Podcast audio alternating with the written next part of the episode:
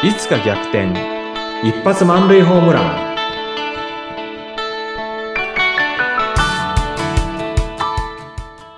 皆さんこんにちは。合同会社東きみなり事務所。代表社員の東きみなりです。こんにちは、インタビュアーの山口智子です。東さん、前回のお話もね、また面白かったですね。真剣に笑いについて話をしましたね、はい、そう、笑いには技術がある。うん。えーそうなんだと、ちょっとね、具体的なこともまたさらに知りたい場合は、ぜひ皆さんもうん。東さんへというところなんですが、そことちょっとまた重なる部分もあるかなと思うんですが、今回はうん、スピーチ。というところについてお話ししたいなと、フォーマルな場での。そうなのね。はい、うん。うん。ね、これもなんか笑いも含めてやった方がいいとかよく言われますけれども、うん。東さんってスピーチについてはどう考えて、またはどういうところにポイントを置いてやっていますか？スピーチについてやっぱねあのスピーチっていうのは必ず対象がいますよねはい。うんでね、もう一つね、うんあの、その場面っていうのがあると思うんですよ。うん。で、誰に対してどんな理由でやるかっていうのは、もう絶対にこれ外しちゃいけないとこですよね。うん、うん。で、あの、終わった時に聞き手にどうなっててほしいのかっていう目的ですか。はい。そこは必要だなと思うんですね。うん、うん。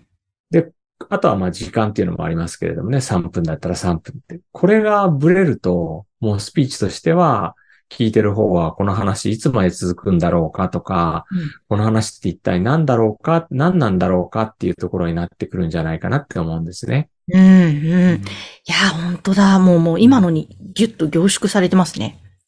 ポイントが。まさにあの、うん本当終わった後に聞き手にどうなってもらいたいか、どんな気持ちになってもらいたいとか、いろいろあると思うんですけど、本当だ、ゴール決めて作っていくってすごい大切ですね。そうですね。うん着地点とかね。うん。うん。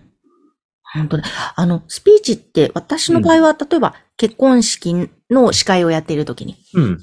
ね、関係者の方がスピーチをされるとかがあるんですけども、あとは、えー入社式で社長が新入社員になってあるんですが、東さんってご自身でスピーチする場ってありますか？ありますよ、やっぱり。うん。うん。それは経営者の交流会だったり、まあ、例えばトーストマスターの集まりだったり、うんあるいは家族のね、あの、今はどうかな。まだね、子供たちと一緒にすね、あの、家族4人で住んだ時、正月なんかね、妻がね、スピーチしてとかって言ってくるんですよね。ええ面白い。うん、うん、うん。そんなのもあったり、うん。何かとありますね。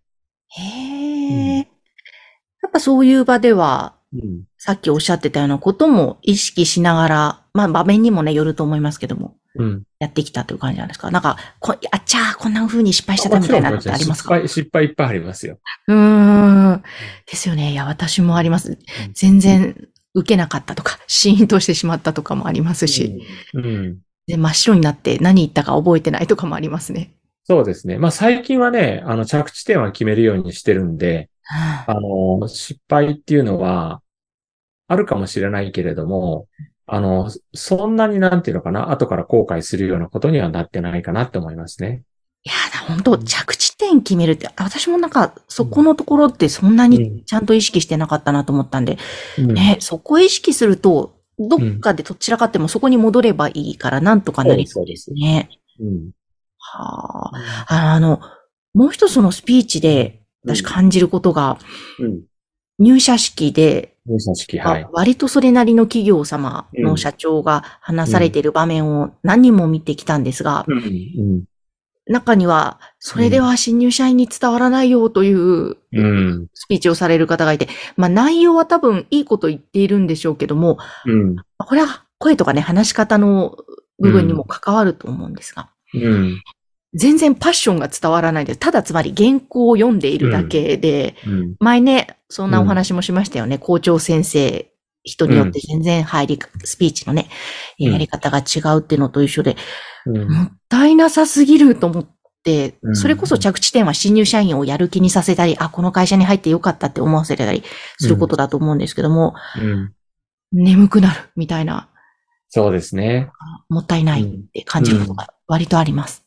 そうですね。あのーそれで思うのが、あの、例えば眠くなる、あの、スピーチっていうのは、あの、入社式のスピーチとね、それからすごく新入社員がこう、湧き立つようなスピーチとか、まあ、いろんな種類があると思うんですけれども、眠くなるスピーチって、果たして、新入社員をこう、なんだろうな、なんかこう、湧き立たせようとか、やる気にさせようっていう着地点って最初から持ってるのかなっていうのがね、うーん。元々の目的としてどこにあるのかちょっとわからないんですけれども、あの、社長としての対面だとかメンツっていうのがあって、うん。社長っていうのはこういう威厳がある存在なんだぞっていう、そのボスとしての権威を知らしめるようなうんスピーチだとすれば、眠くなるスピーチかもしれないけれども、それはある意味目的達成なんじゃないかっていうふうに思ったりするんですよね。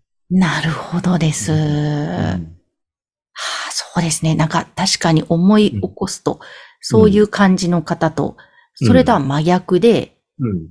まあ、ものすごく情熱的に、かつはい、なんかこう、フラットに上下、社長だよじゃなくて、うん。うん。もう一緒にやっていこうよ、みたいな感じで、話しかけるような、語りかけるような感じの、ね社長のスピーチは、うんああ、そうだよね、頑張ろうって、こっちも関係ないのに気持ちが盛り上がるみたいなのがありますね。ありますよね。うん。あの、自分のね、あの、新入社員の頃の話をしたりとか、うん。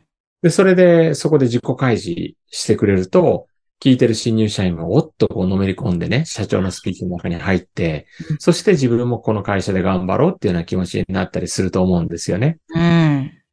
それとは反対にさっきのなんか、眠くなるようなスピーチっていうのは、目的は、この、なんていうのかな、偉大な会社の、あの、ボスは俺だぞと。うん。あるいはこの会社っていうのはこれだけグレートなんだぞと。お前たちそれよく理解しとけよっていうような意図がもしあるとしたら、それはそれで目的達成してるのかもしれないなっていうふうに思いますね。うん。そうですね。なんか、うん。確かにそういう、どっちがいい悪いではないし、うん。そうですね。うん。うんまあ私はそのなんか俺は偉大だぞっていうのはスピーチしないんで、うんまあそういったスピーチがこの世にあってもいいでしょうぐらいなのはわかるけれども、まあそれを聞かされてる新入社員もちょっと辛いだろうなと思うし、うん。まあもう一つは、その社長さんも、あの、スピーチっていうのはこんなもんだっていうふうに思われててう、ん。冗談とか言わないし、自己開示とかしないよっていうふうに思ってるんだったら、やっぱりそういうスピーチしちゃうでしょうね。うんそうですよね。本当この最初の壁、うん。自己開示ってスピーチだけに限らず、うん。やっぱりなかなかね、自己開示するの恥ずかしいっていう人ももちろん多いし、ね、うん。私もまだまだそういうところがあると思うので、うん。なんかそこのハードルをひょって超えると、きっと共感を呼ぶスピーチになるんじゃないかなって。そうなんですよ。でなんか最近不思議な体験をよくするんですけど、はい。スピーチだとかね、あるいは自己紹介とかで、私、あの、サラリーマン時代、あの、大学卒業して会社に入って転職して、いろんな失敗して、で、まあ、リストラされて今があるみたいな話するとね、もうかっこ悪い話の連続なんですよ。うーんで。それ聞いた人がね、すごいって言うんですよ。ほう。何がすごいんですかっていうふうに逆に思うんですけどね。もうなんか、東さんの実質ですごいっていうふうにね、うん感心したいに言うっていうのが、すごく、まあ、あの、自分が思ってるんで、その逆の返事が来てですね。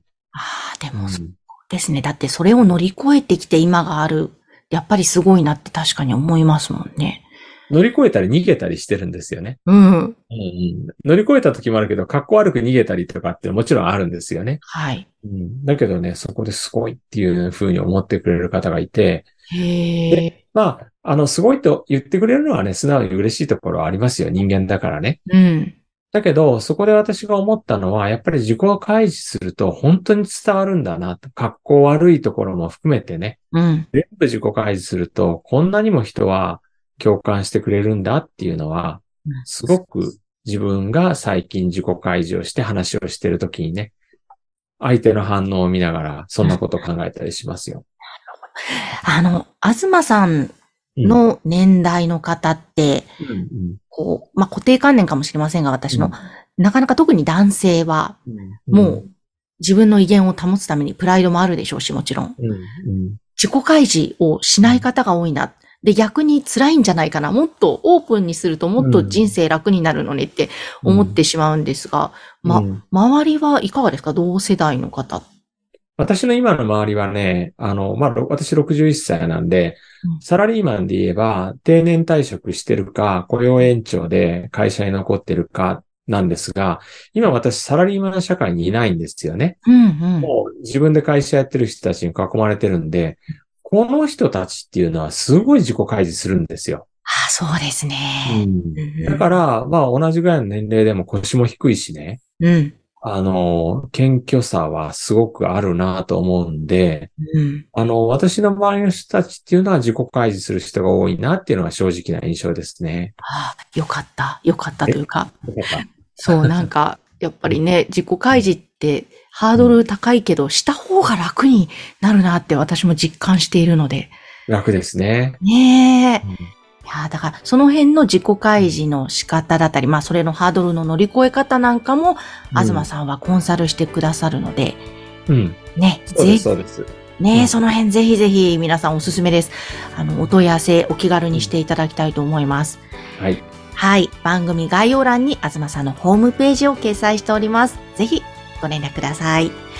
今日もありがとうございました。ありがとうございました。